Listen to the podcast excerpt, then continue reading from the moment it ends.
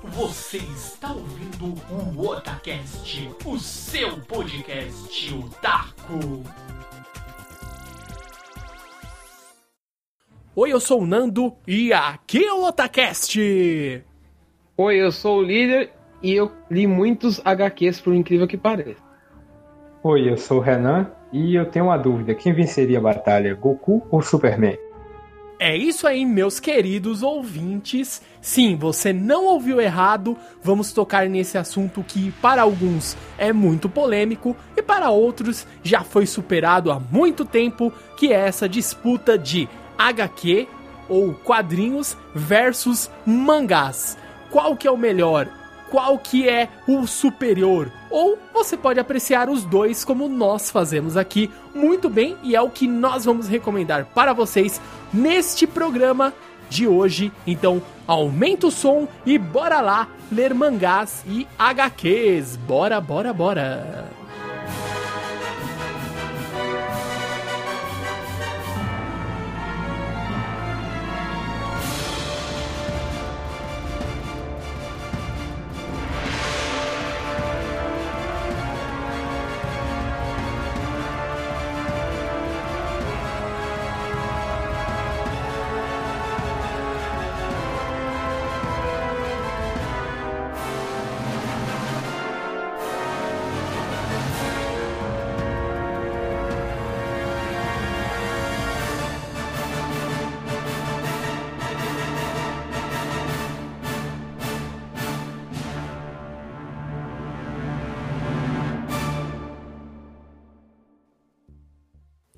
Samar, nós temos aqui novamente que agradecer, antes de começar esse assunto, a presença do Renan, que está novamente aqui conosco nessa gravação, aqui no Otacast. Então, por que não, novamente, salva de palmas! Aê, lindo! Gostoso!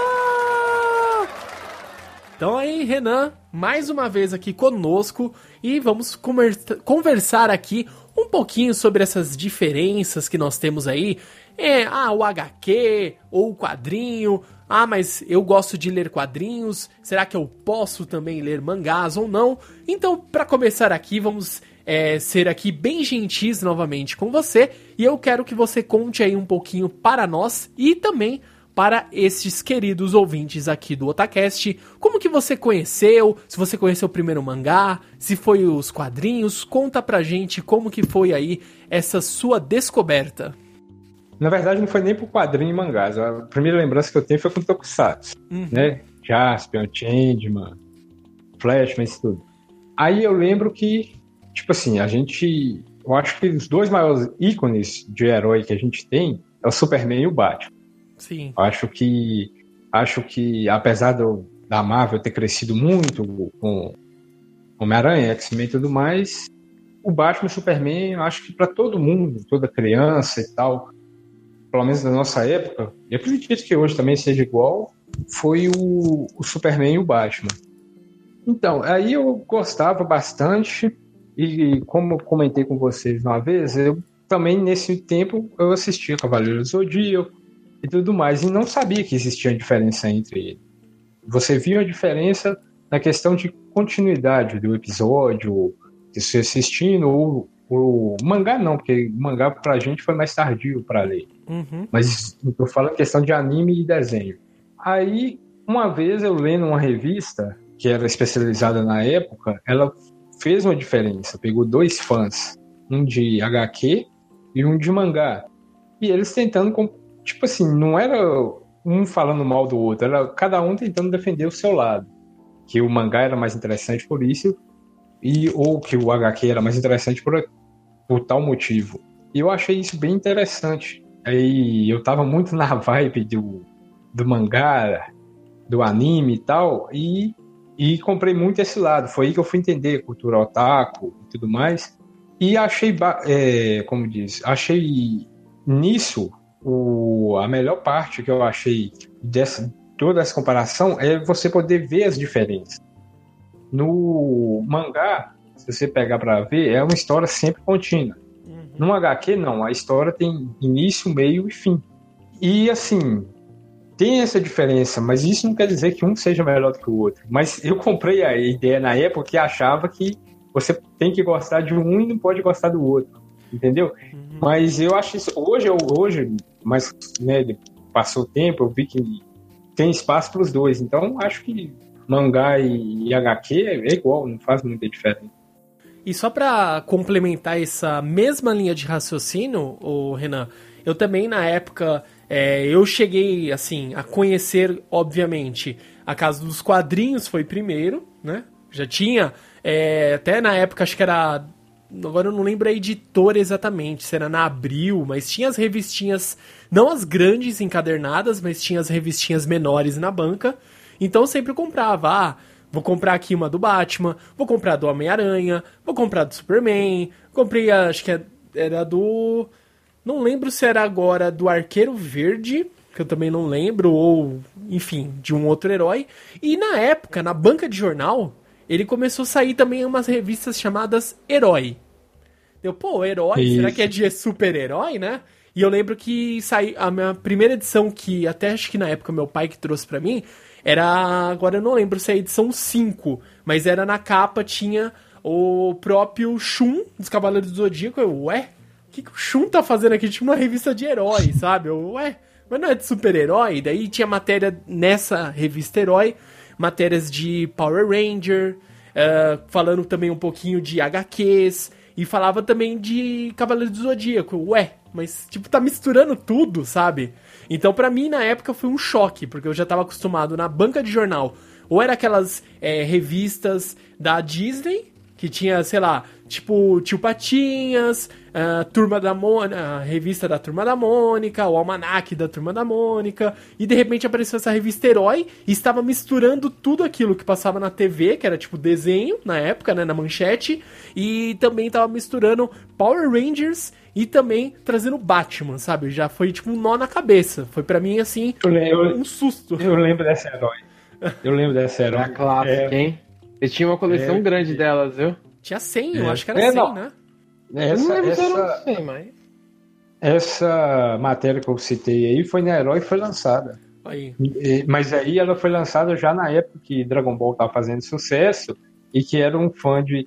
Eles fizeram comparação, não sei se vocês pegaram essa fase eles pegavam um personagem de anime e um personagem. Todo, toda edição tinha isso, um personagem de anime contra um personagem né, do HQ e tal. Uhum. Aí fizeram uma, tipo assim, de semelhança do Goku com o Superman. E teve uma que fizeram do Piccolo contra aquele. O Ajax, né? Chama? Isso, é, Ajax, é. Isso. E, e, eles foram fazendo a comparação e isso. Eles foram fazendo a, a, comparação e a semelhança entre os dois. Nossa. E teve vários. Eles foram fazendo isso. E eu, eu, eu acho que essa herói tem até hoje. Do, essa do Ajax com, com o Piccolo, sabe? Ele, uhum. Eles faziam comparação. Aí, tipo assim, o Goku saiu no, um pouco antes do planeta explodir, veio para a Terra e praticamente virou um terráqueo. Você vê a história é muito parecida com o Superman. E do Ajax e o Piccolo eles fizeram uma comparação que agora não tô, não tô lembrado como que era mas também era muito parecida, e eles fizeram comparação dos personagens. Eu achava na época era muito interessante ler Ah, sim.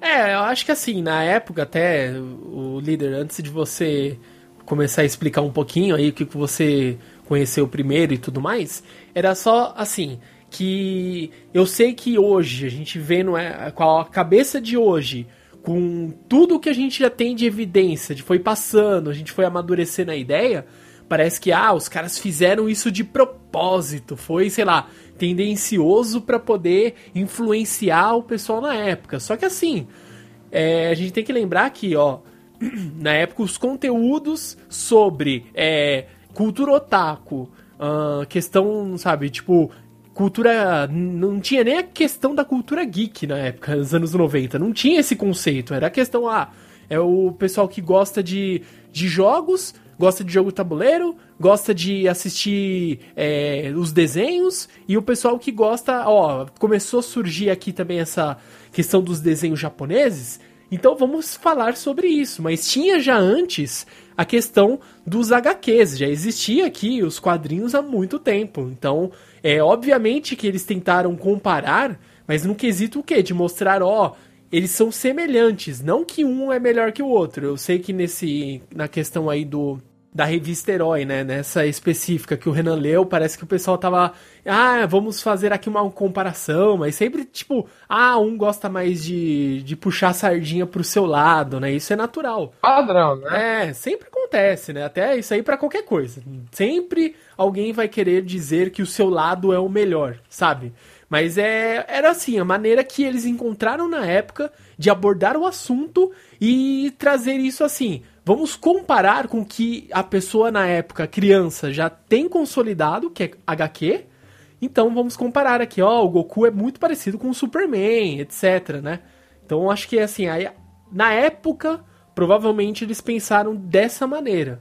Só que daí a gente sabe que pega na escola, se um fala mal do, do que você gosta, você já fica bravo, já dá confusão. Então, é, foi bem interessante essa, Sabe, esse ponto de vista, a gente pegando contexto histórico, é muito legal. Tipo, oh, olha quanto que teve que. Uma volta que eu teve, tive que dar, tive que comparar para poder dar um exemplo para explicar que, é, ó, existe agora essa nova linha de heróis, de super-heróis, sabe? De. É, que vem lá do Japão e eles são assim, entendeu? Eu achei bem interessante. É que assim, Nana, tem uma coisa que vale citar, e que as pessoas não param para pensar. E é o seguinte, é, eu não sei se vocês vão lembrar muito, assim, não vou lembrar em questão de herói, essas coisas. Mas eu vou eu lembro muito de videogame. É um exemplo clássico, é o seguinte. Saiu uma tal fita, vamos supor, vai, eu vou dar um exemplo que não foi esse o exemplo, não vai ser o melhor exemplo que eu vou dar, mas é só de exemplo mesmo. Saiu o Sonic 3 pro Mega Drive, legal, bacana, já, já encontrava loja para vender e tal não tinha uma revista de game falando disso na época. No mês seguinte, nossa, parecia que era o lançamento do dia. Por quê? As informações demoravam para chegar. Não é que nem na internet hoje, ah, deixa eu ver, vamos ver, vamos ver aqui Sonic 3, ó, vamos clicar aqui, olha, Sonic 3 foi lançado em tal ano no, pela Sega, pro Mega Drive, não sei o que, não sei o que lá. Hoje você tem informação mastigada na internet. Naquela época você tinha que esperar a informação chegar do Japão ou dos Estados Unidos qualquer lugar que venha, né? Não é só os dois, eu estou dando os dois que são os maiores focos na época de onde vinham as, as informações, para você poder ter, fazer a revista que sempre vinha com um mês de atraso. Sim. Era sempre um mês de atraso das coisas que já saíram. Hoje não. Hoje o mundo revolucionou. Você tem internet, você tem celular, você tem um monte de coisas que facilitam a sua vida para conseguir essas informações. Então, esse é um exemplo que eu posso dar clássico de como as coisas eram na época. É difícil imaginar, muito difícil. Mas eram tempos bons. Se você parar pra pensar, tinha um programa de videogame do Gugu. Olha isso, exatamente. Jogando Sonic, jogando Street. Pô, era da hora. É nada, as crianças entravam no jogo, lembra da abertura? É, elas faziam parte do jogo, né? Sim, oh, que isso, mano. Outro nível, cara. Como era o nome? Era do, do programa do Google? Até esqueci, mano. Pera aí, não, vou até procurar, mano. Aí, Cadê, velho? Meu, eu, então, você tem que lembrar que assim, as coisas eram diferentes na época, né? A respeito de games, né? anime, tudo que na época, que nem vocês falaram agora há pouco, não existia anime. Só não conhecia, era desenho, mano. Eu vou assistir o desenho do, dos Cavaleiros do Zodíaco. Era isso, mano. Vamos ver como que era o nome. Play Game, o programa de games do Gugu, mano. Olha, era tipo parecendo. Nem sei. Ó, Deixa eu ver aqui. 1993. Nossa, cara. Como que era o nome daquele jogo do. Da Mônica? Lembra? Parecia o jogo Não, da, o jogo da Mônica. Kid. Parece. Não, era o Wonder Boys. É Wonder... Isso. Caraca, eu vi aqui. Meu Deus, mano. Enfim, não, era outros tempos. Realmente eram outros tempos. Então, eram tempos meio estranhos, né? Meio engraçados. Tanto que eu morria de raiva quando assistia os caras jogando videogame lá na competição de escolas.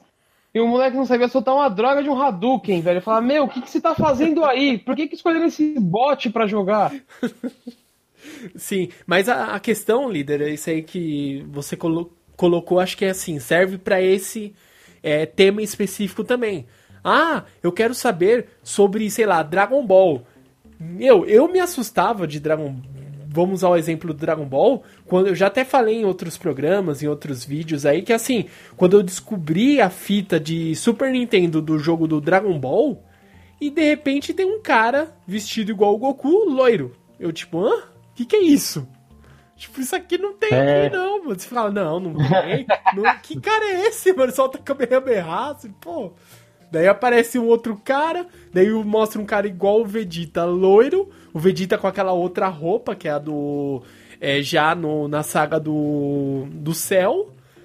Do, é, do, dos androides, né? Melhor dizendo. Com a roupa Sim. da saga dos androides, que é sem a ombreira, né? Quando ele luta com o Goku, a roupa de traje de Saiyajin dele tem ombreira. E nesse não, é uma roupa.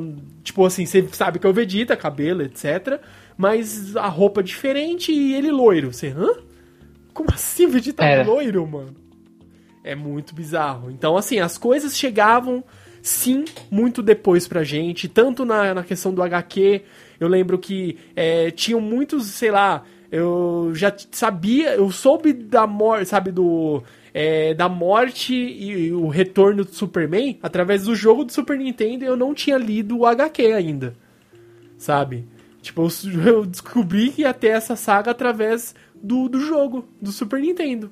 Que teve uma, uma um colega meu, a vizinha dele foi para os Estados Unidos e trouxe para ele esse cartucho. Então, assim, não tinha nem no Brasil esse cartucho ainda. E ele jogou, depois ele me emprestou, era um cartucho original mesmo, só tinha visto em locadora, assim. Falei, caramba, mano, você comprou? Ele, não, uma vizinha foi, pediu, é, sei lá, tipo, falou que eu, se eu queria algum jogo tal. Eu falei o videogame e ela me trouxe. Eu falei, caramba, eu soube pelo cartucho, pelo jogo de videogame, e eu não tinha lido, nem sonhado em ler ainda o HQ. As coisas naquela época chegavam depois aqui pra gente, com certeza.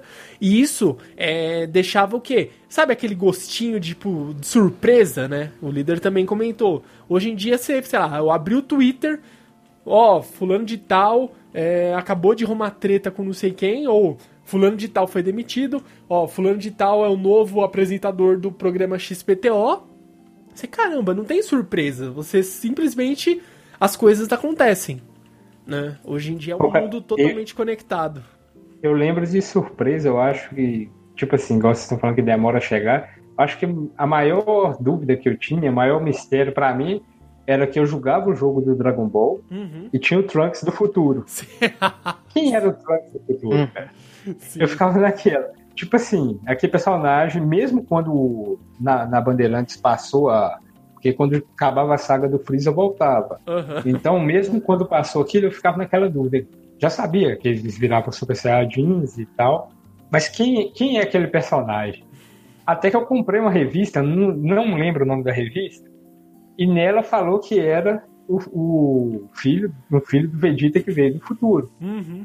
Aí acabou com todo, tipo assim, eu fiz, eu fiz todo um planejamento e falava com os amigos, não, aquela, você lembra que foi enviado vários Saiyajins, como o Goku foi enviado? Aquele personagem, eu acho que é a mesma coisa. Ele foi para um planeta e ninguém rastreou ele, ele voltou, e eu tava crente que era aquilo. Aí, do nada, quando eu li na revista que era o filho do Veio do Futuro, acabou com a minha teoria toda. Eu fiquei, tipo assim, meio desapontado na época. É. Sim, mas tinha bastante essa surpresa, assim, acho que para todos os lados, né? Aproveitando é, esse tema que é a discussão de questão dos HQs e mangás, para todos os lados acontecia isso. Na questão do traje Sim. do Venom, né? Da, da saga das Guerras Secretas, quando o Venom é, quando eu li Guerras Secretas, eu já sabia da existência do Venom. É outra coisa que me aconteceu, assim, ué, como assim? Tipo assim, nossa, saga da Guerras Secretas, eu, tipo, uniforme negro, ele põe a máquina lá, põe um, gera um, um traje, né, que o traje do, do Homem-Aranha tinha é, destruído todo, e ele foi na máquina, né? Acho que ele foi numa máquina errada, né? Tinha uma máquina que você é, pensava no traje, né? Ela gerava para você a sua roupa, que todo mundo lá, os heróis, eles é, tinham o uniforme destruído, ficaram com o uniforme novo, e o Homem-Aranha acho que foi na máquina errada e veio esse simbionte, né? Que era um traje que, tipo, vamos colocar assim, literalmente que se adaptava ao seu corpo. Que no começo era isso.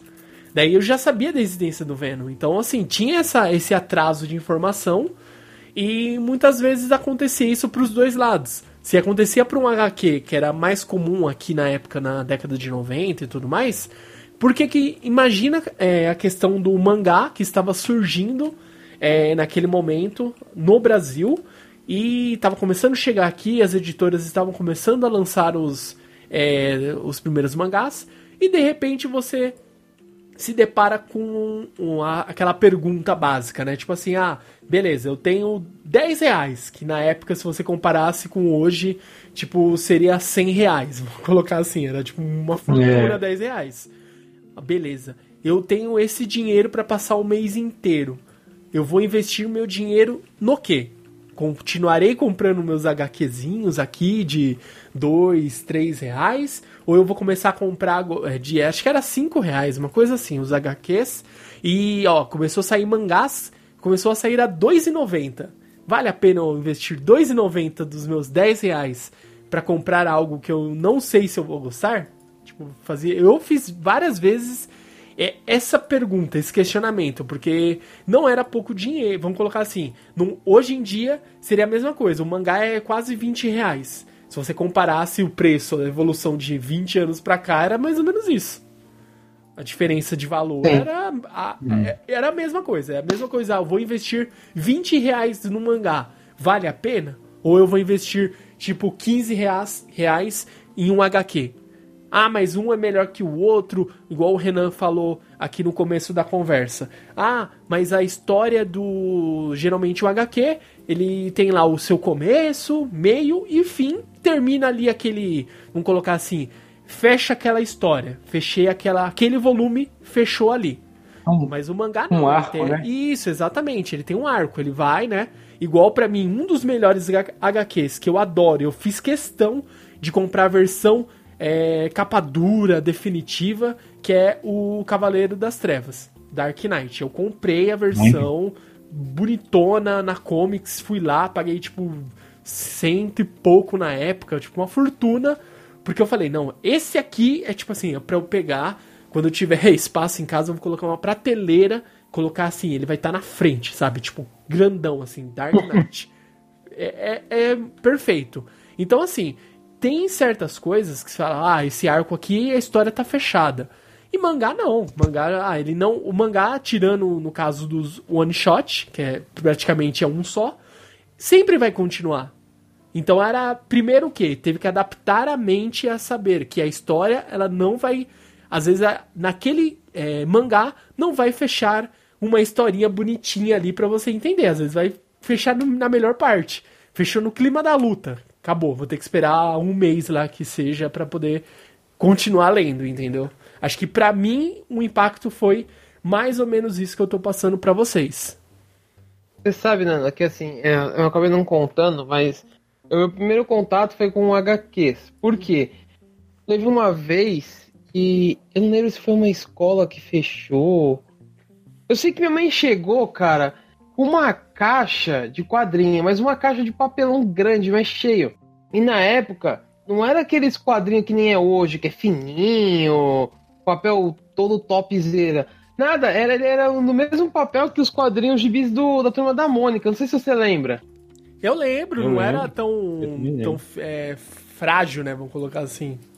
Isso, mano, tipo, cara, eu, eu tinha tanto quadrinho do Homem-Aranha, mas tinha tanta coisa, tinha X-Men, Homem-Aranha. Tinha... Não, mano, eu não lembro, eu sei que tinha coisa pra caceta.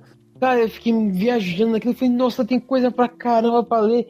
Meu, eu li tudo, eu li tudo. Quando é, deu um tempo, eu não lembro o que aconteceu em casa, eu, eu sei que eu perdi todos eles. É, molhou, porque teve uma enchente, meio que encheu um pouco em casa. Foi uma coisa assim, eu sei que eu perdi todos, mas eu tinha lido todos na época.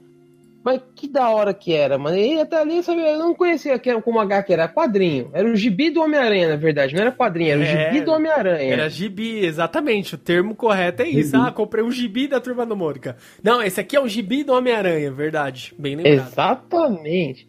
E aí depois disso, é, a minha tia, por parte de pai, ela assinou uma revista.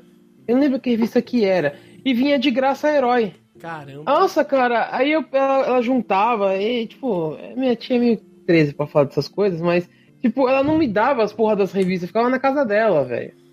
Aí eu tinha que ir lá ler tudo. E foi nessa que eu tomei um dos maiores spoilers de todos, né, na época. Que na época não era spoiler, na época eu ficava, nossa, isso vai acontecer. que é quando os Cavaleiros de Bronze iam morrer. Que eles morriam lá em Capricórnio, Aquários e Peixes, e não tinha chegado nisso ainda, né? Caraca, hein? E já tinha na revista Herói, né? Nossa, né? é verdade. Tinha, tinha. Eu lembro agora, tinha uma foto. Não sei se vocês lembram. É como se eu tivesse tirado uma foto de uma revista lá do Japão, tipo de uma Shonen Jump da vida. Tava até lembro, tipo assim, um texto embaixo em japonês. E tava o Camus congelou o Yoga na, no esquife lá de gelo eterno. Eu lembro dessa imagem até hoje. Isso eu não lembro, cara, mas eu sei que mostrava que, como o Shiryu morria, como todo mundo morria. Eu falei, mano, isso vai acontecer, meu, eu quero assistir, não sei o que. Aí chegava em Leão, recomeçando.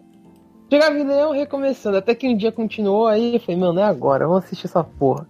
Ô, Líder, eu, ia comentar com você desse, desse formato dos quadrinhos que você falou, desses antigos, né, que não é como hoje, tudo certinho, bonitinho. Eu lembro que eu tive, eu acho que a minha primeira desilusão com o herói que foi um. Uma, o Batman estava no auge, tinha acabado de sair aquele segundo filme, o Batman O Retorno, que era com aquele do Michael Keaton. Então eu estava no auge que o Batman era o cara, aquele negócio todo, e procurei revista, revista. Aí você comprava a revista do filme, aí eu comprei uma nesse formato, esse formato hum. antigo, né? Que, dele tomando um pau do Bane, cara. Foi o primeiro. Aí eu peguei aquele negócio, tipo assim, eu li o negócio, quase chorei dele, tanto que ele apanhou do Bane. A capa é ele tipo assim, a capa do Batman lá embaixo e o Bane segurando ele todo ensanguentado e tal. E, e na época eu lembro desse, desse, desse HQ que essa me marcou muito e era desse formato antigo que você mencionou. É, meu, é que eu não lembro agora de. Mas eu lembro que eu tinha muito quadrinho. Eu lembro que tinha gibi na época, não é quadrinho, né? É gibi. Vou, vou mudar, não é quadrinho, é gibi. Mano, mas tipo, tinha número um, cara, de tudo quanto era coisa. Tipo, ia longe. Eu lembro até hoje. Tinha Homem-Aranha, X-Men, tinha Superman. Nossa, cara, era uns negócios muito da hora, velho. É que hoje em dia já mudou. Eu tô vendo que, assim, honestamente, eu gosto mais do formato atual. Apesar de ser menor, o papel eu acho mais, mais legal, mais bem feito a coisa. Nada contra o gibi. Longe de mim falar mal de gibi. eu até hoje sou fã. Mas, meu, é, era muito legal, cara, aquela época. E eu tive, tive contato primeiro com os, com os. E depois eu fui, ter, eu fui ter contato com os mangás na época em que eu tava fazendo cursinho. E aí, eu, às vezes eu deixava de almoçar para comprar o, os mangás. Eu comprava, na verdade, os mangás, eu comprava um mangá que eu colecionava. O primeiro mangá que eu comecei a colecionar foi o Hakusho. Não esqueço até hoje. E eu fui eu comprando, eu não almoçava, ficava o dia inteiro lá no cursinho juntava o dinheiro do almoço e ela ia comprava um mangazinho, que era R$3,90, R$4,90, uma coisa assim, 3,00 reais, eu não lembro. E tava lá, e o Hakusho, foi o primeiro mangá que eu fechei. Era da JBC, na época saíam uns formatos. Eu do Hakusho não tenho, mas eu tenho do. Como eu falei do Videogame aí, que é nesse formato pequeno. Que. No Videogame aí? É, era o formato pequeno. Não, eu sei, eu, eu não, não, saiu em outro modo, só saiu nesse, eu tenho até hoje. Não, sim, sim, mas eu falo assim, o primeiro que saiu de Hakusho era no mesmo formato. Sim, era sim, o Tankohon. É. Esse. Quer dizer, não sei primeiro, não sei. Isso, esse, esse, era o, esse é o nome. É, mano, é lindo demais, cara. Mas assim. Não, era bom, né? A questão assim de ser uma coisa prático de levar, sabe? Porém, é, no começo era R$2,90. Daqui Sim. a pouco começou a chegar, tipo, 10, 11 reais e você fica, pô, olha a finura que é um mangá e você tá pagando, tipo, 10 conto, entendeu? Daí os, as editoras começaram a se mobilizar, de trazer realmente o mais fiel possível, adaptar, etc. Trazer lá, provar capa. Porque assim, às vezes a pessoa fala, ah, não gostei, é um lixo, etc e tal. Porém, você não sabe o trampo que é. Não é simplesmente, ah, a JBC vai, faz a capa, pinta do jeito que ela quer, tá tudo feito. Não é assim. É um trampo do caramba, cara. Não é aí lá no, tipo assim, a editora, né, ou o, a, sei lá, a editora XPTO que detém os direitos, tem que ver uma, às vezes tem coisas que o próprio mangaka gosta de aprovar, igual no caso da Sailor Moon, demorou 20 anos para sair no Brasil porque ela não queria publicar em nenhum lugar, acho que só tinha saído é, na França, fora do Japão. E ela provou, mas assim, é, beleza, eu que vou dar o pitaco final, falar, ó, beleza, tá certo, assim eu quero, eu deixo. E questão de cor, a pintura, sabe, os detalhezinhos, as capas coloridas, Não, é difícil demais. Uma, uma coisa, Nando, que pouca gente sabe, ou talvez até saiba maior quantidade, é o seguinte: esses meio tancorrons, né? Que no caso foi o Hakusho, Inuyasha, Videogame Inuyasha, Samurai X. Sim. É que agora as editoras, no caso do JBC, relançou, né? Os mangás no formato original. Uhum. Mas o que acontece é o seguinte, que as pessoas têm que entender. É meio tancorron, legal, bacana. Se é meio tancorron, cada volume vale dois.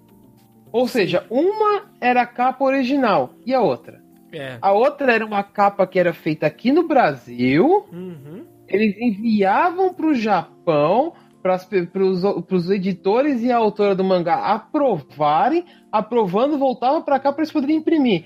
É, muita gente vai lembrar, mas pouca gente vai saber o motivo, porque acho que pouca gente ia atrás.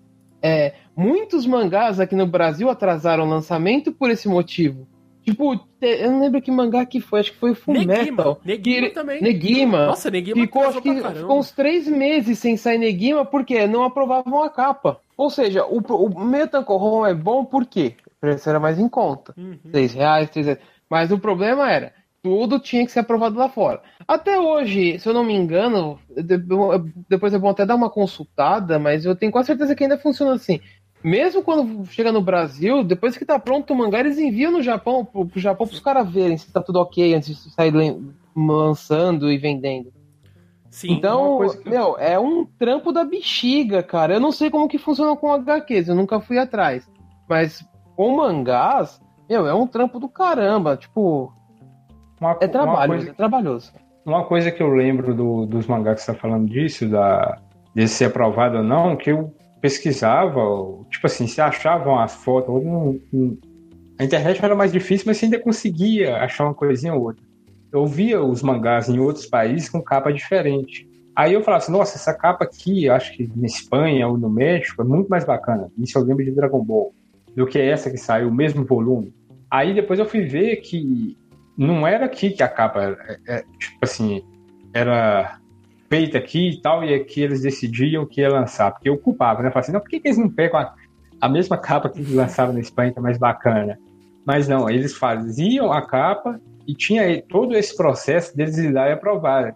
Então eu acho que até para dar essa diferença, tipo assim, de um país para outro, eles aprovavam uma capa e outra não, para ter uma diferença entre um país e outro, para você ter um, um volume por exemplo, um Dragon Ball Volume 3 com uma capa aqui e um Dragon Ball Volume 3 com a capa no México, por exemplo. Então era para valorizar e, e, tipo assim, você ter mais arte sobre aquilo, entendeu? Sim. E ficava característico. É, hoje acontece até mesmo em livros, que as capas do Harry Potter, do. Que eu lembro quando eu comecei a comprar as capas, eu falava, mano, mas eu já vi uma capa diferente, né? Uma capa mais, é, sabe, de livro antigo eu via, não, essa capa aqui saiu, tipo, na Inglaterra. Daí depois relançaram aqui no Brasil, sabe? Eu, pô, bacana. E acontece, acho que assim, no caso da arte, é, eles tentam manter um padrão. Por exemplo, no México, vi as, as, capas do Dragon Ball, acho que foi no acho que foi no México, que é uma capa mais viva, as cores mais vivas. Lembra muito a capa japonesa, só que os traços são mais são diferentes. O traço japonês é um traço é, é colorido, só que não é tão vívido. A capa, eu acho que é a mexicana, se eu não tô me enganando. Me enganando Pode é uma, seja. É uma capa viva, assim, sabe? Tipo, a cor viva. Então eu acho que é mais isso. Eu quero manter um padrão, é, não só da arte, mas como a característica. Ó, as capas, sei lá, os volumes mexicanos, eles são assim. Qual é a característica do traço? Ó, é assim, elas são as cores mais vivas, etc. E acontece isso, acho que até hoje, cara. Arte de, de filme, sabe? Pôster de divulgação. É que tem muita coisa que é estreia mundial, então é um pôster só, né? Mas tem coisas específicas, campanhas específicas que são feitas. É, vamos divulgar em tal país vai ser esse personagem. E depois de termos aí conversado aqui bastante sobre essas diferenças dos HQs, dos famosos gibis e dos mangás, vamos aqui virar o bloco e continuar aqui falando mais e mais sobre esse assunto lindo e maravilhoso.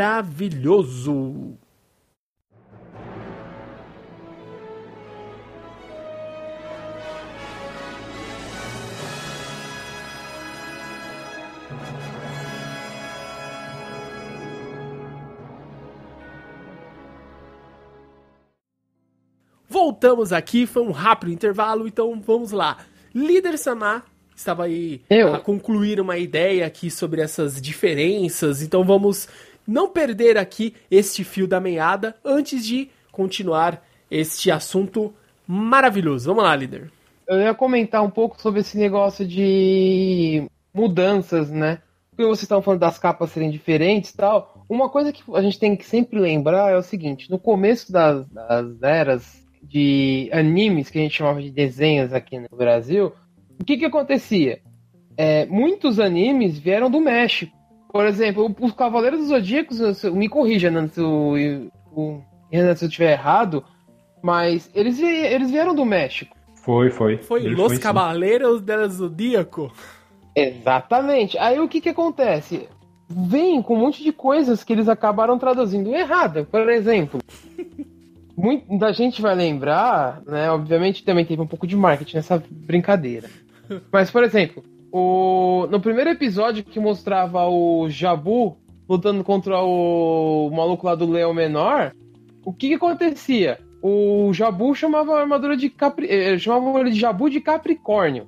Ou seja, já introduziram o Cavaleiro de Ouro no primeiro capítulo. Só que não, né? E então, tipo assim, vinha muita coisa errada que na época a gente nem ligava. A gente, foda-se, nossa. Por exemplo, acho que a mais clássica que a gente já citou em muitos casts e o Nando dá sempre risada é aquela cena dos cinco picos. Ah, o Cavaleiro de Ouro de Jamiel, mude touro. Pô, não foi um erro de dublagem ali. Ali foi pra vender a porcaria do bonequinho de touro, cara, que só tinha de touro, não tinha bonequinho de Ares pra vender.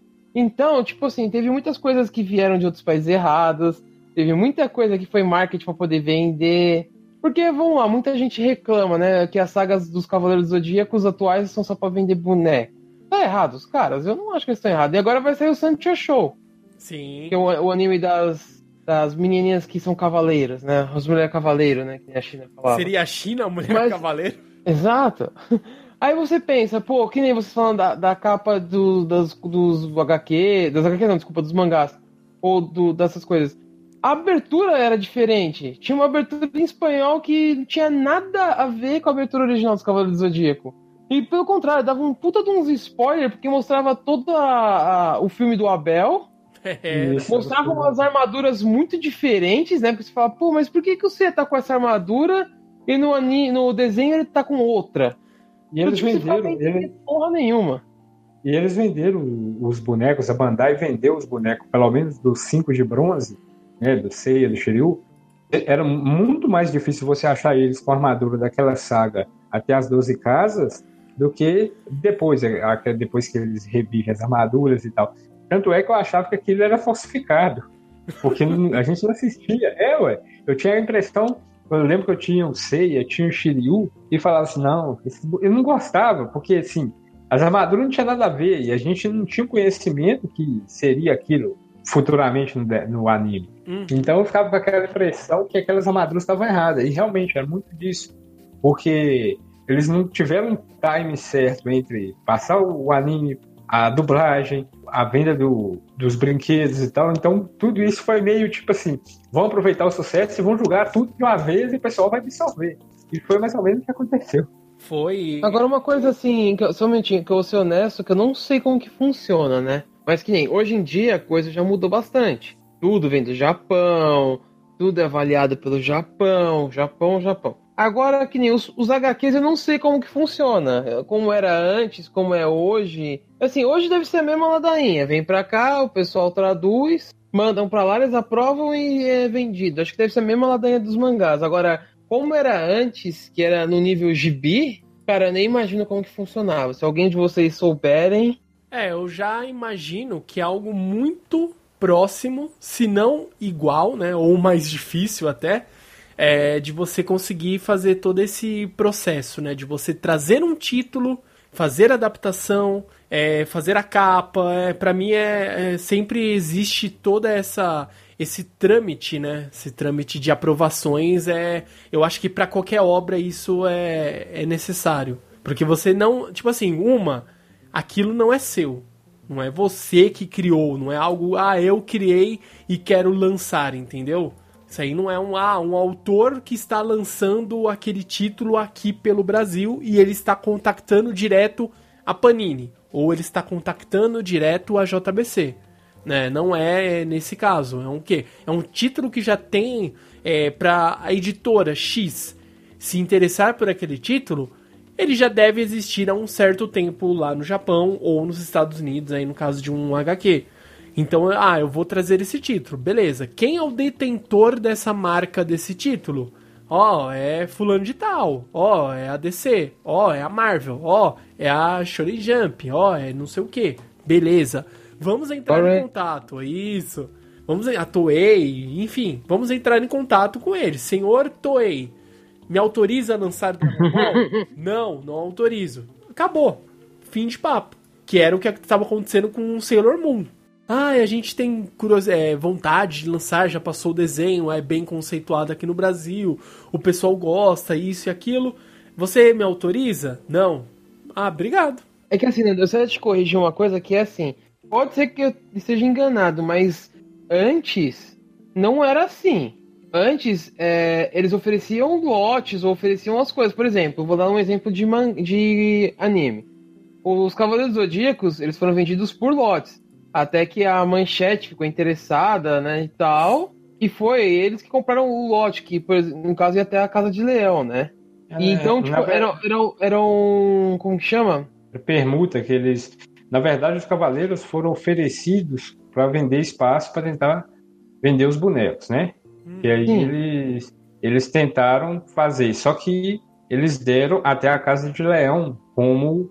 Tipo, não é de graça, porque você deu um, um espaço para fazer propaganda custa dinheiro na TV, e muito. Sim. Então eles entregavam aquilo em troca do espaço para lançar os bonecos, mas era só até a Casa de Leão. Aí depois disso, com o sucesso que teve, a Rede Manchete teve que investir dinheiro para comprar os outros episódios, que aí foram mais dois, você falando mais dois lotes, duas partes. Ele... Uhum. Então, isso, isso era antes, né? Hoje em dia eu acredito que é bem isso do jeito que o Nando tá falando. É, eles vão lá, perguntam se tem interesse. Porque senão eu, eu, fico pensando, né? Porque assim, um dos mangás que eu mais queria, que é, entra no meu top 3 dos meus mangás favoritos, é o Kenichi. Até hoje eu não vi ele sendo lançado aqui no Brasil. Eu não sei se não querem lançar ou se nenhuma editora tem interesse em lançar. Então, tipo, é uma coisa bem estranha. Mas eu acredito que funciona desse jeito que o Leonardo falou. Oh, você quer lançar Sailor aqui no Brasil, a gente compra os direitos e lança aqui. Não, ai, obrigado, hein, valeu. Próximo. É porque é muito Deve caro, ser mais ou menos essa pegada, então. Lembra, é Mas que... antes era, era comprado por lotes e, e você não tratava diretamente com os japoneses. Como no caso dos Cavaleiros do Zodíaco que a gente acabou de citar, os caras compraram do México. Uhum. O Dragon Ball, se eu não me engano, também foi do México. Então eu acho que hoje em dia, graças a Deus, as coisas mudaram. Mas antes você comprava a versão mexicana dos negócios. É, e assim, vamos colocar o é mais ou menos uma forma mais simples aí, tudo é, esse trâmite aí, que, o que eu acho, né, de como deve ser. A questão é, é hoje, né, não sei como era antigamente, ó, eu preciso desse título, beleza. Primeiro, quanto custa, né, só para você falar, eu vou usar sua marca, né, que é um mangá, com certeza já é uma fortuna. Falar, ah, quanto que é barato um título, trazer um título vai recente, um Dragon Ball, você acha que é barato? Nem ferrando. Eu acho que nem ferrando. Deve ser extremamente caro para você conseguir trazer. Então só isso é, já diz muito o que? Ah, Dragon Ball Super é muito caro. É, beleza, mas então só para dizer eu estou trazendo esse título e só eu irei publicar, já deve ter que pagar outras taxas, entendeu? Tudo envolve taxas, tudo é é, tem muita coisinha para se pagar, tem muito, é, você precisa justificar muito bem, ó, eu quero usar isso assim, assim, assado, eu sou responsável por isso, sabe, não deixar vazar, essas coisas. Então, existe sim várias situações, sabe, além só de pagar o título, de ter, ah, eu vou pagar X é, para poder o direito de utilizar, mais Y para que eu possa fazer uma propaganda, sabe? Usar imagens, fazer propagandas. Então existe muita coisa além do mangá. Então acho que por isso que vai um Kenichi da vida, líder, é, seria bom. Pô, eu quero muito. Só que assim, tem que ser uma época. Está na época um hype de animes de luta de novo? Beleza, então vamos trazer um Kenichi. Né? Lutas, esportes marciais, essas coisas. É igual o Jojo. Quantos anos, líder? O Jojo eu tô esperando faz uns, sei lá, mano, muito tempo. Que eu conheço o Jojo, acho que já faz pelo menos uns 6, 7 anos. Então agora saiu o mangá, entendeu? Demora muito. É um título que eu lembro que na época. É, acho que foi na. Onde foi? É, numa coletiva. Acho que foi da, da própria. das editoras no Anime Friends que eu tava vendo lá, eles estavam falando, ah, foi um título bem, sabe, tipo, parabéns, você conseguiu trazer esse título, é muito difícil, né? As próprias editoras, tava a JBC, a Devir e a Panini. Estavam lá na, na coletiva eles estavam comentando, ó, oh, esse título aqui é difícil, ó, parabéns, você vai trazer o Jojo? Parabéns. Daí o pessoal, ah, que título que vocês gostariam? Hajime no Ippo. Daí o cara já falou, ó, Daí até o cara acho que da Panini brincou, ó, pode pegar aí JVC, pode pegar, porque é muito complicado, é muitos volumes, é como que, tipo é. assim, é, envolve tudo isso também. É vendável, vai vender muito todos os títulos, todos os volumes, entendeu? É um investimento muito alto e então tem que ter uma certeza de um retorno, vai. Não vou retornar 100%, mas eu vou retornar pelo menos uns 80%, 60% do que eu investi. Beleza, então eu vou arriscar. E eu acho que pra HQ, líder, é, deve funcionar dessa mesma maneira. Hoje a competição no mundo dos mangás, você começa a contar do segundo lugar para baixo, porque o primeiro sempre é o One Piece. Ou seja, o Oda já deve ter ganhado dinheiro até o dele fazer bico. Aí o que, a pergunta que eu, que, eu, que eu queria tirar uma dúvida com vocês, que vocês, vocês já pararam para pensar nisso. Quanto uma editora lucra com volume? Ó, porque vamos lá. É... Quanto que tá o, o Dragon Ball? Deve estar com uns 21 reais? O Dragon Ball tá, Super? Super, é. O preço cheio mesmo, é. É, 21 reais. É, eu não sei quanto isso convertido em ienes, ou ienes convertido em reais, é o mangá lá no Japão. Vamos ver. Porque assim, obviamente, é isso, isso é óbvio, né? Não tem nem o que comentar. Mas com certeza, uma bela de uma porcentagem do mangá que é vendido aqui vai pro autor vai para editora, vai para alguém de lá do Japão. É que assim, é um negócio lucrativo? É, porque senão não existiriam mais editoras. Essa, isso é uma coisa óbvia, não tem nem o que comentar. Agora, a maior curiosidade que eu tenho agora que eu fiquei pensando, mano, até me. Eu, tive que mutar porque eu tomei uma água que eu dei risada, que eu fiquei pensando. Quanto a editora lucra, cara? Porque o mangá é um negócio lucrativo. Pode ter certeza, como eu já falei. Agora, é sério, já passou pela cabeça de vocês quanto uma editora lucra com um mangá? Ah, é bastante. Só que uma assim... série, não precisa ser um volume. Pô, tô falando uma série, né, no caso. Uhum. Por exemplo, se pega Naruto, pega Bleach, é, One Piece, que são os mais famosos, foram mais famosos na época, tudo. Quanto que uma editora lucra, cara? É, deve lucrar bastante. Porém, não esqueça o quê? O autor. O autor deve ganhar muito, porque ele é o detentor da obra, mas ele abre mão, vamos colocar assim, eu deixo a editora usar o meu título, só que assim, eu acredito muito que muito da porcentagem dessas vendas é do autor. Lembra do Bakuman? Ah, Vocês assistiram o Bakuman? Eu, Os eu, eu ia falar isso agora. É, eles têm um lucro violento em cima da obra. Tanto é que, se o autor quiser, né, isso já não. A, a editora nenhuma, eu acho que ela pode é, controlar isso. Que o Bakuman deixou bem claro que, ah, eu, ó, tal, ed, tal emissora de TV quer fazer um anime sobre o seu mangá. Então, assim, é sua responsabilidade. Você pode deixar na mão da emissora, tipo, ó, faz o que vocês quiserem, né? Então eles são responsáveis. Ou, não, eu vou supervisionar. Que aí sim, mas de qualquer jeito, o lucro é, pelo que eu entendi, é 100% do autor ali. Entendeu? Então tem, é muito dinheiro, mas assim, envolvido é, de várias formas diferentes. Então, a, o mangá é uma obra, certo? Então, é, vale X é a editora que vai poder lançar. Eu não sei como que funciona no Japão. O mangaka fica atrelado a qualquer. É, só ao mangá, com aquela editora, ou qualquer obra escrita. Porque ele pode simplesmente, vou lançar um livro de, sei lá, de concept art, né, as artes conceituais do One Piece, no caso do Oda, mas eu vou lançar tipo por outra editora, ou eu vou eu vou ser uma self publisher, vou autopublicar, entendeu? Eu não sei se ele tem esse direito ou não. Tudo que for sair de conteúdo escrito, desenho, etc, você tem que sempre lançar com a gente. Porque senão já é um lucro absurdo, muito mais, entendeu? Eu não sei como que é. funciona exatamente. É, porque assim, o Bakuman ele mostrou muito como é o mundo do mangá, como é o mundo da animação, como que o mangá vira um anime. Mas ele nunca falou como que é um mangá saindo do Japão. Isso ele não é, fala em nenhum não, momento. Não aborda isso, não.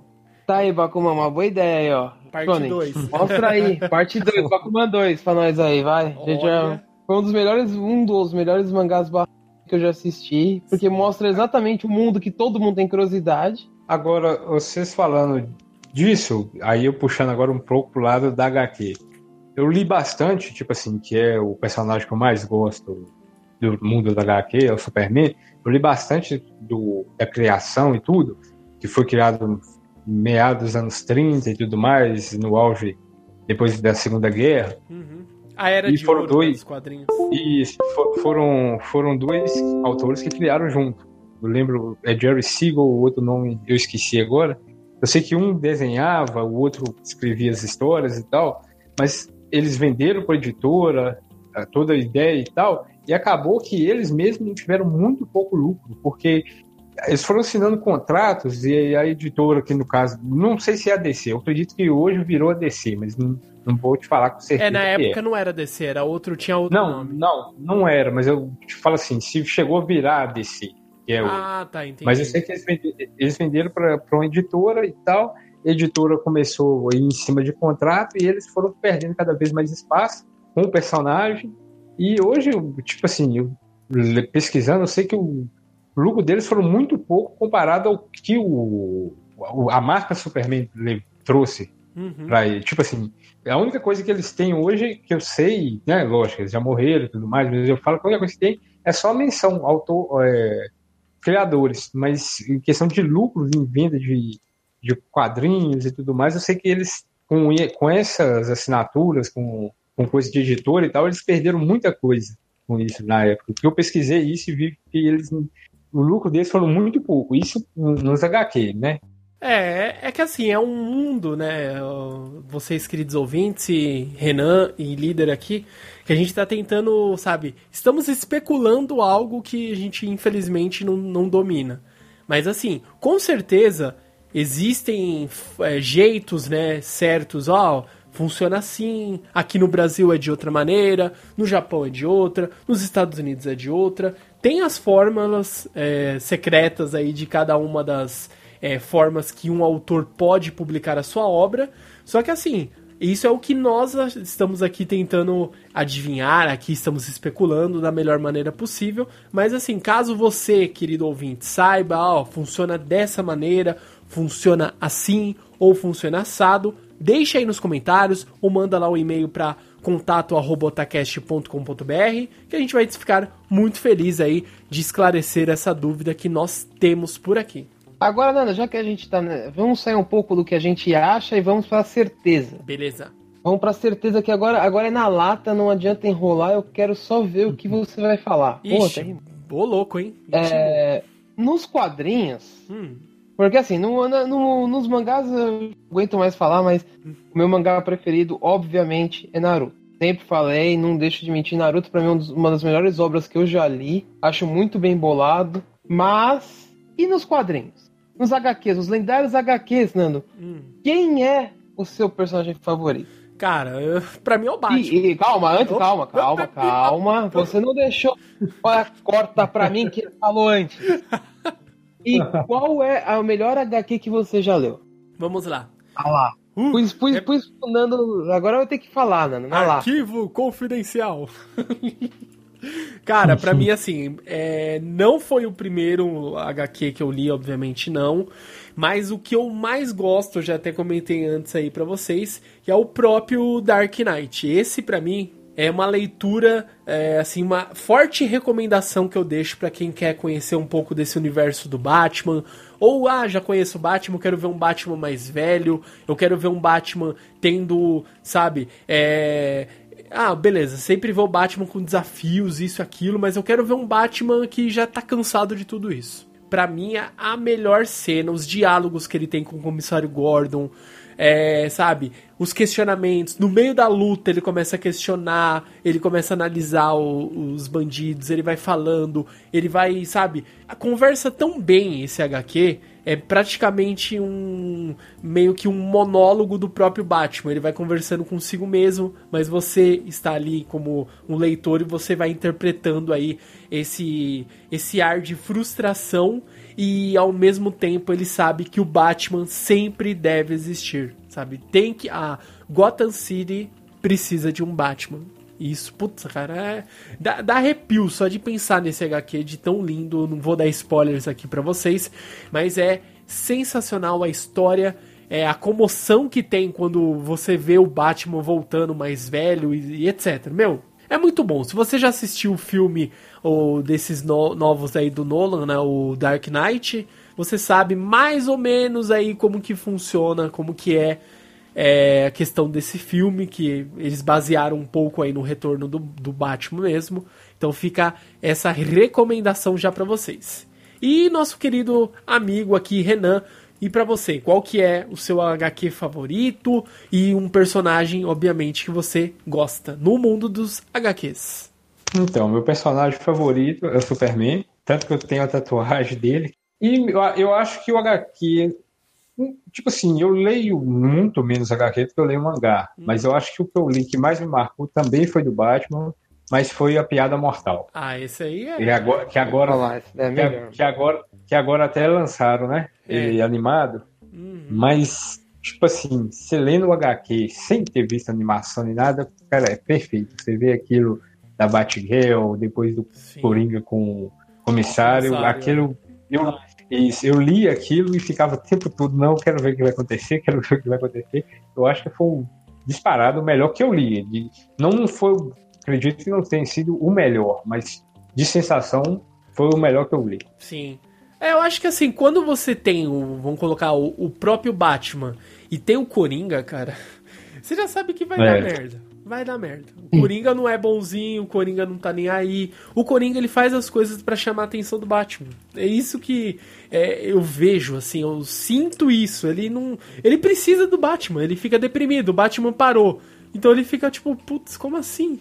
E o próprio Batman precisa dele. Teve um também que eu li, que eu não me lembro o nome, que o Coringa foi sentenciado à, à morte, né? A pena de morte. Ah, o Batman faz tudo para provar. É isso, ele isso, foi juiz do. Para tentar do salvar. O advogado do diabo, não isso, é? É, esse mesmo. Isso, é isso mesmo, isso mesmo. Esse também é muito bom. O Batman vai fazendo de tudo para salvar o Coringa da, da, pena de morte. Eu achei bem interessante também. Sim, é uma dualidade, os dois é, é incrível, cara. E também tem outro que eu já deixo aqui uma recomendação para vocês, que é o do Capuz Vermelho. Né, a história aí. Bom, muito bom. Esse, esse é a origem do Coringa, cara. Olha, muito bom. arrepios. Capuz Vermelho. Muito. Só de lembrar esse nome, você já fica, caramba. é muito bom. Eu tinha uma dúvida. Vocês viram agora que eles estão fazendo em versão lá no Japão, né? Versão meio que anime do, desses heróis. Saiu um Batman Ninja, uhum. já saiu um Homem de Ferro. Foi... E eu, eu não cheguei a assistir nenhum deles. Vocês chegaram a assistir? Qual a opinião de vocês sobre ele? Ai, eu assisti, mas foi o do. aquele que é o. Como se fosse realmente. É, tem o X-Men, né? Que foi um dos do Wolverine, Isso, na verdade, né? Que saiu. E tem o do.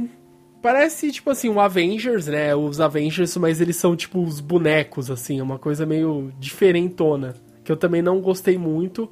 E, assim, eu acho que é trazer essa, sabe, essa nova roupagem, né? Que é uma coisa que os HQs, eles são conhecidos no mundo inteiro. É, são aí desde a década de 30 e etc. Passou por guerras, né? Capitão América, enfim, a gente não não tem nem como ficar querendo explicar o que é cada um desses uhum. heróis, porque já são mais do que conhecidos. Então no Japão também eles são famosos, passam os filmes da, de Avengers e tudo mais lá. Sim. Assim como passa aqui, a gente estreia mundial e tudo mais. Então eu acho que assim, nada mais justo que se você gosta de. Ah, eu gosto de animações da DC. Eu sou fã. Eu e a Juna, a gente assiste direto os desenhos que saem Lego Marvel, é, Lego, sei lá, tipo Lego sei lá, Lego whatever, vou assistir. É, é Lego. Ah, é, hum. Lego teve um que era da Liga da Justiça. Excelente, vou assistir. Ah, saiu é, um filme aqui, tipo uma animação da DC de 4 minutos. Eu vou assistir, eu sou fã, adoro animações. DC, para mim, as animações são excelentes. Então, acho que nada mais justo a gente trazer essa roupagem para o mundo dos animes que eles, você sabe que animes é algo que a gente já está acostumado a assistir. É, eles sabem trabalhar bem essas roupagens. Até hoje eu não vi nada que eles descaracterizaram demais. Até o Batman Ninja eu achei, falei, puta, vai ficar uma coisa absurda. Não, ficou muito louco. Uhum. Então, eu perguntei do Batman Ninja por causa disso, porque eu não assisti uhum. e hoje, um pouco antes de vir fazer a gravação, eu tava conversando com um amigo meu que tá assistindo. E ele me contou o contexto da história. Eu achei, puta, pô, que história bacana. Que eu acho que eles voltam no tempo, mandam isso pro Japão feudal, um negócio assim. Eu achei interessante demais. E confesso que até antes dele dar a explicação de como está sendo a história, eu confesso que um pouco, é, eu era um pouco contra, é, por conta que, assim, você pegar um, um anime e tentar fazer um filme dele lá nos Estados Unidos, eu falasse, assim, ah, não vai ficar bom. E eu tinha a mesma eu tinha a mesma percepção de você pegar uma cultura que já é enraizada americana e tentar levar ela para o anime. Mas e depois que me deu essa explicação, eu falei assim, cara, é interessante. Pelo menos vale a pena assistir. E Sim. eu vou assistir, porque eu não vi nenhum deles. É entendeu? legal, e para ajudar tem no Netflix, que é melhor ainda. E, Sim, e isso é, ele tá assistindo a nós. Patrocina nós. Patrocine. Tchim. Já no meu caso, o, o meu herói de HQ preferido, acho que eu já também já falei muitas vezes e todo mundo já deve estar sabendo, mas o meu preferido com certeza de longe é o Capitão América. Sempre fui muito fã do cara. Tem, tem uns HQs aqui que eu não lembro os nomes agora. Mas acho que pra mim é o melhor que eu li, assim, que, é, que um dos que mais me marca dele é, tipo, é quando ele morre na Guerra Civil, né? Então, tipo, pô, mano, é, é foda. É um, é um quadrinho muito legal. É, outro que me marcou bastante foi a Piada Mortal. Sim. É, tipo, apesar de ser do Batman, eu também sou muito fã do Batman. Não sou um fã, assim, caralho, é um personagem que eu não sou fã. É um personagem que eu gosto muito, que eu acho que o Batman é um, é um cara muito inteligente, muito astuto, e acho que, tipo, isso dá um destaque para ele nos, nos heróis da DC. Eu não sou muito fã da DC. Longe de mim falar mal, mas eu não sou muito chegado. O único herói que eu gosto mesmo é o Batman. Mas já, eu sou mais Marvel mesmo. Sou muito fã do Capitão América do Wolverine. Tanto que eu lembro que no, no, desenho, quando tinha aquela saga que mostrava os dois juntos, era foda demais. Achava muito animal. E, e, tem aquilo, e tem a coisa que eu mais quero ler, que é uma coisa que saiu recente, cara, e eu vi para vender na Saraiva, patrocina nós aí. É, saiu uma coletânea da Guerra do Infinito. Ou seja, são todos os quadrinhos como se fosse um livro, tipo num livro, só que é o quadrinho, é um livro, uhum. só que é o quadrinho em si. Então estão todos os os quadrinhos do da Guerra do Infinito encadernado num livro. É que na época eu tava sem grana, cara, mas ele tava meio salgado, tá? Tava 120 ou 130 reais. É um box, não é, líder? É tipo é, um box, é, uma, né? é, é, um livro. É um livro, Nando. É um livro para mim aquilo, cara. Só que com os quadrinhos, os quadrinhos num livro. Assim, é os quadrinhos numa capa dura, entendeu? Não uhum. tem separado por quadrinhos, quadrinho 1, 2, 3, 4 é toda a saga num, num box só, no caso. Quando você tá falando um box, seria ah, num, tá, entendi, livro de capa entendi. dura. É um, eu vou tentar um achar aqui uma pra vocês apenas, entenderem. Entendi. Isso, tá. isso, não, você acabou. É um encadernado. Mano, assim, eu li a Guerra, a Guerra Infinita, achei muito foda. Mas eu queria muito ter os quadrinhos, cara. Porque, tipo, você ler na internet é uma coisa, você ter na mão é outra, Sim, né? Sim, por isso que eu fiz questão de comprar o Dark Knight, que, meu, eu queria. E vocês, tem algum quadrinho que vocês têm muita vontade de ter e não tem? Vocês estão atrás e não encontram? Diga aí, diga aí. Ah, cara, acho que do, de quadrinho eu teria vontade de comprar realmente a saga do Flashpoint, né? Do, do Flash. Estava correndo atrás do Dr. Zoom, né? Do Flash Reverse. Te lasca tudo. É bem interessante. O uhum. Flashpoint ele vai para uma linha temporal onde ele não tem a força de aceleração, porque o Reverse pegou toda a força de aceleração, ele ficou sem. e ele conhece um Batman diferente. Sem dar muito spoiler aí, mas para quem já assistiu, sabe, tem até animação, tem o HQ, é muito, muito, muito bom. Acho que esse seria assim, um para comprar de vez mesmo, seria esse. Ah, o meu, eu acho que eu teria vontade de comprar também é esse mesmo que o líder falou, o Guerra Infinita. Que eu já li um pouco, não li tudo, não consegui ler ela toda. Li bastante, boa parte. E ele e esse que você está falando também é bem interessante. Eu acho que é Crises em Infinitas Terras, um negócio assim, não é?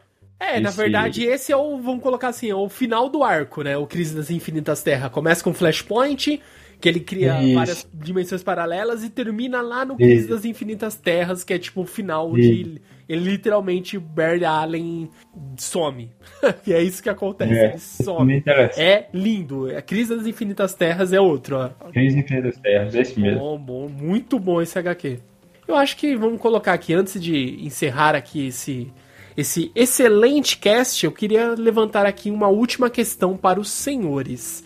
Eu sei que hoje Sim. nós temos aí. É, ah, está tudo fácil, informação, isso e aquilo. Você vai num evento no Anime Friends, você encontra de tudo. Eu vejo animes, eu vejo mangás, eu vejo coisas geeks, eu vejo coisas nerds, eu vejo é, HQs, eu vejo Funko, mas não tem o Funko do Deathwing porque já tá esgotado. Eu vejo tudo e, e é isso. É tudo junto e misturado. É isso que eu sinto hoje. Mas aí, o que, vocês acham? Vocês acham que hoje ainda tem pessoas aí que consideram que existe essa diferença, que tipo assim, eu sou otaku e portanto eu não posso me misturar com HQs, com outras coisas? Ou vocês acham que o pessoal hoje já está aceitando mais essa ideia de, ó, estamos todos aqui curtindo tudo. Como que vocês consideram isso?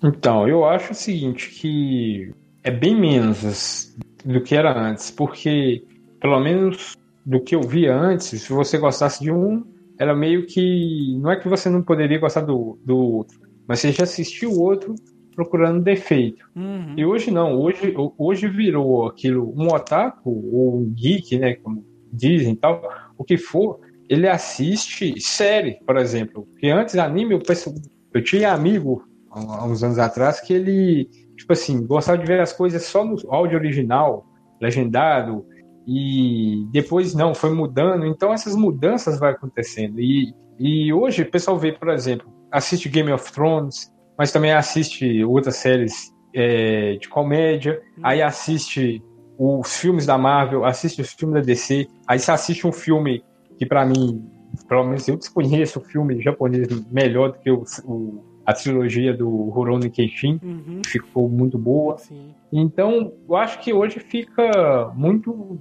vamos dizer, o que eu vejo, acabou muito aquele fã de HQ, fã de anime, mangá e tal, virou muito aquele fã da cultura pop. Eu acho que isso virou hoje, a denominação virou cultura pop para isso que a gente gosta, entendeu? Entendi. Hum. E aí, líder, o que, que você acha? Ah, Nando, já foi o tempo, na minha opinião, de que tinha essa separação. Antes era, é, assim, não sei se você lembra nos seus tempos de adolescência, se você gostava dessas coisas, você era o excluído da rodinha. É, com certeza. Na eu... minha época da escola, cara, Sim. tipo, eu, eu era o gamer, né? Eu era o gamer, eu era o cara que não. Então, tipo, poucos gostavam, e, tipo, era bem excluso. Você gostava de outras coisas, então você tava mais fudido ainda. Mas hoje em dia não, hoje em dia muda coisa. Tipo, tanto que tem até uma galera que criou uma linha do tempo, que eu até dou risada. Que as meninas falavam, nossa, aquele garoto é nerd, que lixo, não quero ele. Vou atrás do bonitão que joga futebol. Ah, olha, não sei o que, isso aí foi por uns três anos até que. Nossa, que bonitinho, ele tem uma camiseta do Batman. Nossa, olha, ele tem não sei o que. Olha, ele tem uma bandana da Naruto. Nossa, aquele, aquele garoto é nerd, vou lá conversar com ele. Então, tipo, a coisa mudou muito. Não é que as portas se abriram, mas a, a cultura nerd, a cultura geek, ela foi introduzida com mais ênfase, de uma maneira bem mais explicativa na sociedade. Tanto que os eventos de maior proporção na América Latina estão no Brasil, cara. Pode ser em games como a BGS, como pode ser com quadrinhos, como a, a, a CCXP, Comic Con, né? CCXP, como a o Anime Friends. são dois eventos de porte gigantesco que atrai público de fora, porque o Anime Friends, por mais que ele tenha, eu acho que deu uma queda de como ele era no começo, meu, vinha gente de outros países para participar do Anime Friends. Hoje eu não sei se tá assim nesse nível. O Comic Con é certeza que vem. Agora, o Anime Friends não sei se tá nesse nível, mas, meu, então. É, antes, filmes, por exemplo, como Batman, Superman não pegavam bilheteria alta, pegavam quem era fã.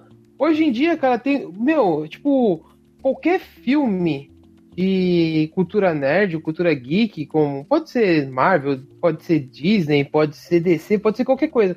Cara, pega uma galera impressionante, cara. É muita gente, é filme batendo recorde de bilheteria atrás de filme batendo recorde de bilheteria. É, recorde atrás de recorde. Você vê lá o Pantera Negra, daqui a pouco vem as Guerras do Infinito, nossa, tem uma bilheteria que ultrapassou e vem não sei o que ultrapassou. Então, tipo, eu acho que a coisa já tá muito introduzida. Obviamente a internet ajudou nisso, né? Não tenha dúvida disso. Mas eu acho que hoje não tem mais isso, não. Né? Acho que pelo contrário. É raro você encontrar uma pessoa que não conheça alguma coisa do, de cultura nerd. É Sim. É difícil hoje em dia. É, hoje em dia. Antes você falava de. Desculpa, rapidinho. Antes, antes você falava de nerd, ai, sai daqui, você nem toma banho. hoje em dia a coisa já mudou totalmente de nível, né? Você já vê como mas tá a é, coisa. Mas eu, eu acho assim, eu concordo com você, mas eu acho que uma coisa nisso tudo ainda tem uma certa. Discriminação é forte, é, mas tipo assim, ainda tem uma certa rejeição, é anime. Eu acho que assim, ainda. Você falar que você, pô, sou fã de Batman, Superman, de X-Men e tal, pô, todo mundo chega com mas anime, cara, o pessoal ainda, pelo menos eu ainda tem essa impressão que o pessoal ainda vê como coisa de criança, sabe? Eu acho que ainda não bota uma pequena barreira ainda para anime chegar no nível desse. É, olha, eu, eu, eu vou ser honesto. É, um, até um tempo atrás eu ainda é, pensava que existiam pessoas assim. Até saírem os dois ou três últimos episódios do Dragon Ball Super.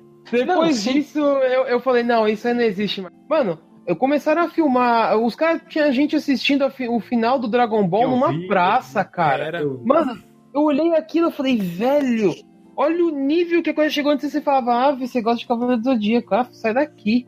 Hoje você fala, você último do Dragon Ball. Cara, é uma muvuca, é um negócio. Pô, aquela cena do Goku atingindo o instinto superior, puta que pariu, os caras no bar entram em, em êxtase, mano. Eu falei, mano, que, que animal, a cara, cena, que animal. A cena do, Goku, do Goku com o Freeza, os dois lutando junto, Nossa, aquilo também foi uma das coisas mais legal que eu vi. O pessoal assistindo o telão e vibrando, aquilo foi muito legal. Só que eu acho assim, o Dragon Ball, tá, chegou num patamar, mas se você chegar, eu assisto o anime, eu falar uma coisa, o pessoal só associa Dragon Ball um ou outro conhecido. Eu falo assim, o anime mais desconhecido. Você chegar e falar de um tal anime, ou vamos supor, você pegar e falar de um Digimon ou um Yu-Gi-Oh! ou algo assim, que fora de quem gosta e tal, o pessoal ainda fica. Eu, pelo menos eu tenho essa sensação. Não tô falando que, que seja assim, mas eu ainda tenho a sensação que ainda tem uma pequena barreira que é diferente do universo DC, Marvel. É, eu acho que tem sim, porque eu tiro a base assim. Não só os meus familiares, mas eu tiro também a base por questão de trabalho. Tem um amigo que trabalha é, comigo, ele gosta de jogar, ele tem PlayStation 4, ele joga, etc. Eu falo de anime, ele, ah, não, não gosto dessas coisas não. Tipo, eu falo, não, Dragon Ball. É, isso aí eu assistia quando era criança. Não gosto dessas coisas, não. Tipo, caramba, o que, que tem ele? Não, não, não gosto, não. Ele já, tipo, não quer nem ouvir, entendeu? Então, existe um pouco desse... Um pé atrás, desse receio. Ou, assim, é realmente... É, eu entendo o quê? Na época, era mais fácil nós acompanharmos o, a questão dos animes, porque já vinha dublado. Então, era muito fácil, uma recepção fácil. Era considerado desenho, Sim. vinha dublado, etc. Hoje em dia, que a gente pega, sei lá, eu estou acostumado a assistir com o áudio original. Eu assisto lá em japonês, etc. Então às vezes a pessoa tá escutando assim e fala, ah não, nossa, olha como, sei lá, tipo, não tá acostumado a ouvir, é, sabe, em japonês, então já cria, entre aspas, barreiras aí. Já vão criando várias barreiras antes mesmo de dar a chance. Então isso eu sinto que acontece um pouco disso sim. Sim, Mas assim, sabe, sabe, por quê? Rapidinho, sabe por que, que isso acontece? Não. Tem uma justificativa no meu ponto de os desenhos, Marvel, essas coisas, o que, que acontece? Eles passam com mais frequência na TV aberta. Se você for assistir, a, oh, acho que a SBT é a única é, é, emissora de televisão aberta que passa desenho hoje em dia. Eu olho assim de vez em quando, passa Super Choque, passa a Liga da Justiça. Então o que acontece? Eles estão mais, mais enraizados porque estão lá. Agora, anime, cara, faz muito tempo que eu não vejo um anime passar em rede aberta. Tá passando agora, hein? Só deixar tá claro. Passando? Canal Brasil, né? Come... Passou... Não, uh -uh. Bandeirantes começou segunda-feira. Sério? Começou a passar o quê? Começou é, aquele Onizuma Eleven, Super 11 que ficou aqui. Ah, o Inazuma Eleven. Inazuma Eleven. E mais dois animes, tá chamando Verão Animado. Tá passando. Começa às nove e meia da manhã, eu acho. Passa três animes. Começaram a passar agora na Band. Caraca, mano. Ele? Vou até, vou até achar. Pode ir falando aí que eu vou até achar. Então, eu, eu acho, acho assim, já teve tá o tempo passando, de. Né, é que assim. Eu não sei, cara, eu não assisto o canal, canal Brasil, Brasil Canal Brasil tá com uma parceria com o Crunchyroll e ele tá passando todo dia dois animes. Quero dizer o seguinte, porque assim, até a época do, do passava Dragon Ball na TV, o Dragon Ball Z, né, que acho que foi o que passou mais tempo na televisão e passou em trocentas emissoras, aí depois parou, ficou só na TV por, por assinatura, no caso na Cartoon Network, é, Fox Kids, Discover Kids, se não me engano, passava o Yu-Gi-Oh! E a, não, Discover Kids não, mentira, Nickelodeon, perdão. E aquilo, passava muito esses animes lá. Depois passou, sumiu. Aí eles jogavam os animes, tanto que depois passou naquele canal 21, passava anime da meia-noite a uma, que passava Rama e Loverina. E então, tipo assim, é, são coisas que passavam num horário muito flexível, né? Tipo, só assistia quem era fã. Ou quem tava com insônia. Uhum. Então, eu acho que assim, faltou ter mais, mais um, coisas assim. Porque, tipo assim, muita gente criticou, assim, eu acho uma coisa errada, que vai a minha opinião, tá? Cada um tem sua opinião, eu respeito a opinião de todo mundo, então que respeitem a minha. Muita gente criticou a dublagem do Naruto. Muita gente, muita gente meteu o pau. Por que, na minha bom. opinião? Porque as pessoas estão acostumadas com o negócio em japonês. Pergunta para qualquer pessoa é, que assistiu Dragon Ball em português se ele prefere em português ou em japonês. Muita gente é. vai falar pra você assim, ó. Eu gosto do Dragon Ball dublado. Por quê? Porque você está acostumado. As pessoas se acostumaram a assistir com a internet as coisas com áudio original com legenda. Aí vem um cara lá, ah, tô certo. Porra, mano. Esse cara já começa a chutar o balde. Mas foi o, jeito que eles encontraram de falar da Tebayo. Não vou falar da Tebayo. Tudo bem que eu acho que poderiam ter, ter falado, porque existe o Kamehameha, não foi traduzido pra Raio da Tartaruga. Uhum. então, eu acho que é assim as pessoas elas se acostumaram muito com o original. Aí vem uma dublagem eu... e, e meteu um pau. Quer ver um exemplo? Eu acho muito foda o Dragon Ball Super, o do Dragon Ball em geral. Eu gosto muito dele, o áudio original. Agora, eu, eu, agora já tá acabando. Mas se você ligar na Cartoon Network agora, tá passando os últimos episódios do Dragon Ball Super, assim, começou a saga do torneio do, dos universos. Tá dublado, cara. É uma dublagem foda. Por quê? Você tá acostumado. As pessoas falam, ah, mas o Dragon Ball não, o Dragon Ball é foda essa dublagem, não sei o quê. Porque você está acostumado. Se você não estivesse acostumado, você ia criticar da mesma forma. Pode ter certeza. Essa... Eu, eu, eu tava até escutando o cast que vocês gravaram há um tempo atrás sobre isso, sobre dublagem, e é mais ou menos isso. Eu, eu tenho aquele que é a primeira impressão é que fica. E eu uhum. usei como exemplo um anime que eu demorei a assistir, que foi o Nanatsu no Tazai, né? Do uhum. Sete Pecados. Ah, o Sete Pecados. Ótimo. Isso, eu demorei, eu demorei a assistir ele. Não é porque eu tava assistindo outros e tal. Aí, quando eu ia assistir ele, eu já tinha até feito o download dele, tava com ele aqui legendado. Mas aí eu vi que o Netflix lançou ele dublado. Então eu falei assim, não, quero ter a minha primeira impressão com ele dublado. E achei a dublagem muito foda. E continua o original sendo muito bom. Mas se eu tivesse visto ele original, talvez eu estaria procurando defeitos da dublagem. Então eu vi ele primeiro dublado, depois assisti ele no, no som original. E achei que a dublagem ficou muito boa. E, e acho que para fazer uma experiência é isso. É aquela famosa primeira impressão é que fica. Hum. Aí você vê, cara, as vozes, se você assistiu na Natsu no Tazai, as vozes ficaram muito boas. Acho que caracterizaram muito bem os personagens. Então, tipo assim, se eu tivesse visto, talvez, né? Talvez se eu tivesse visto ele primeiro no original, eu ia ficar procurando defeitos da dublagem. Como igual você falou, tô, eu tô certo, não sei o quê. Tipo assim, eles adaptaram. Às vezes tem que adaptar alguma coisa. Não tô falando que eu concordo que eu tô certo, como tá certo. Mas é, é que às vezes eles acabam adaptando algumas coisas e sou estranho. Mas quantas coisas a gente já viu adaptar e pra gente tempos atrás ficou bacana. Sim. E é... é que assim, é... rapidinho, Nando, só pra completar o que ele tá falando, porque é o seguinte, é... eu concordo com você nesse ponto, assim, você... até eu vou ser honesto, eu achei estranho, não falar que achei ruim a dublagem do Naruto, porque eu tava acostumado com o original. Eu Sim. falei, mano, tá muito estranha essa voz do Naruto, não sei o que, não sei o que. Mas, cara, depois você vai assistindo, você vai se acostumando, né? É que você está acostumado lá com, por exemplo, a Kachoshi no Jutsu, o cara fala, Jutsu de invocação, tá dublado, cara. Tudo bem que eu, isso é uma coisa que eu não concordo. Eu acho que as uhum. técnicas, essas coisas não precisavam ser dubladas. Eu acho que poderia se manter esse o nome original. Não precisava mudar o nome. Eu acho que fica, na minha opinião, fica mais legal. Tanto que quem assistiu Samurai X, não vou só porque eu já falei Dragon Ball, mas Samurai X também. O Kenshin fala os nomes das técnicas em japonês sim, na dublagem. Sim. Poderiam ter deixado o nome original. Agora, vai saber por que quiseram dublar. Aí vai da empresa lá que quis dublar, que pagou a dublagem, né? Então, eles escolhem, né? Se vai ser mantido o nome original ou não. É uma coisa que eu, acho legal, assim. Você pode dublar, pode, você vai difícil para acostumar, assim, mas por favor, mantenha as técnicas originais. Eu acho muito mais legal, cara, o nome original. Isso é uma coisa não. que eu acho, eu, minha opinião, acho muito legal. Sim. O que me incomodou no Naruto, aí vai ter graça, não foi nem tanto não. Eu acho que o que me incomodou é aquela troca que tem, né, que é natural, tipo assim, é o Uzumaki Naruto, aí vira Naruto Uzumaki. E tipo assim, você tá acostumado a falar, ah, Uzumaki Naruto, aí você vê Naruto Uzumaki. Isso aí eu achei bem estranho, tive dificuldade na dublagem pra, tipo assim, assimilar isso aí. É, é, é porque o nome no é o jeito né? certo de se pronunciar no Japão e, e aqui muda, né? No Japão primeiro troca o sobrenome, é. né? Isso, isso. É, é só, tipo assim, mas se a gente tá acostumado, igual foi do Naruto, que a gente praticamente acompanhou todo com o som original, né, desde 2007, 2006 e tal, a gente foi acompanhando o som original, é estranho você ver o primeiro momento o Naruto, o Uzumaki, o Uzumaki Naruto virar Naruto Uzumaki e os outros nomes também. Não tô falando que tá errado, mas tô falando que é, é uma coisa que, tipo assim, me estranhou no começo. O que é engraçado é que eles fizeram isso só com o Naruto, né? Se você parar pra pensar, é. eu assisti a versão dublada do Full Metal, eles não falam é, Eric Edward.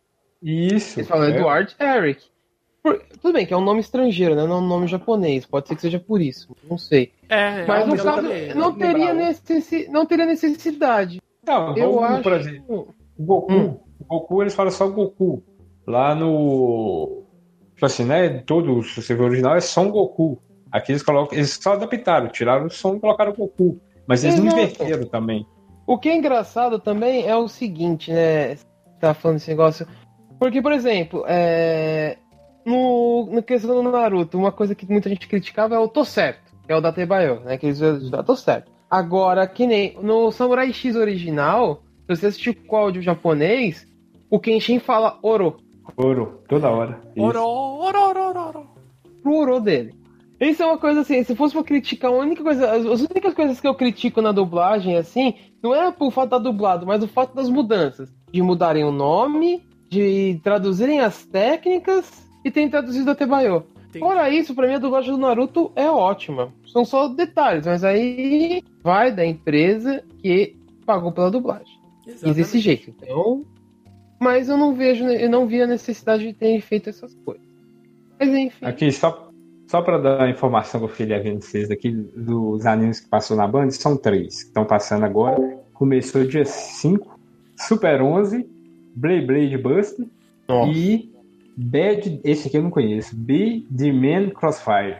Não sei se vocês conhecem, esse eu não conheço. Hum, Como que é? Não. Desculpa. Birdman. B Be The Man Crossfire. Esse eu não conheço. Também não. Nem sei se eu tô pronunciando certo, sabe? Mas Tá passando esses três. Aí tá sendo todo dia de manhã a partir das 9h50. No verão animado da Band. Olha aí, hein? É, pelo menos alguma coisa de anime, né? Porque tive a oportunidade de assistir. Sim, pros totodotinhos assistirem, hein? Isso, é.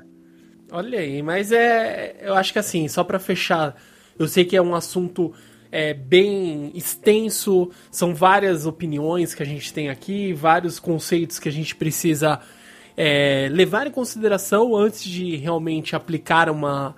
É, vamos chegar a um veredito, é, é várias coisas.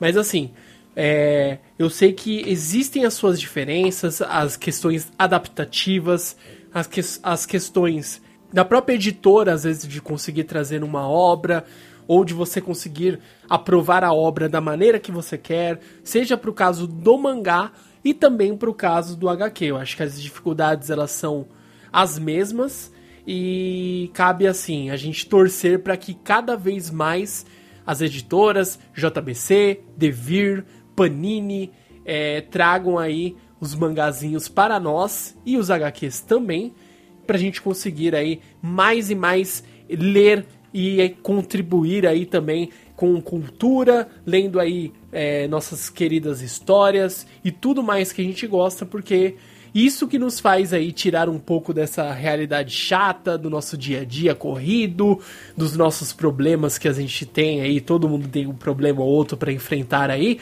Então, esse lado lúdico é o que nos deixa aí é, respirar aí mais aliviado, ter uma a questão aí de, sabe, soltar a mente e aproveitar aí esse lado lúdico da vida.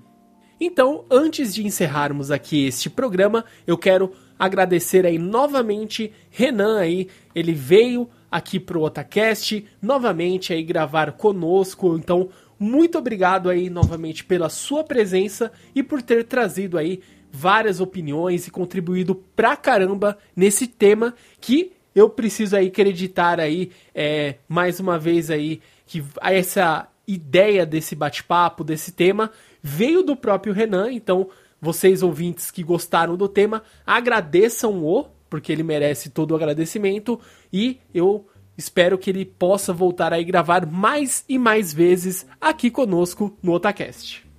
Bem, eu que agradeço novamente a oportunidade de participar.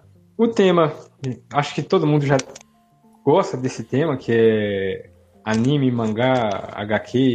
Acho que é uma bobagem falar que uma é melhor, você pode ter a sua preferência. Como, tipo assim, eu prefiro.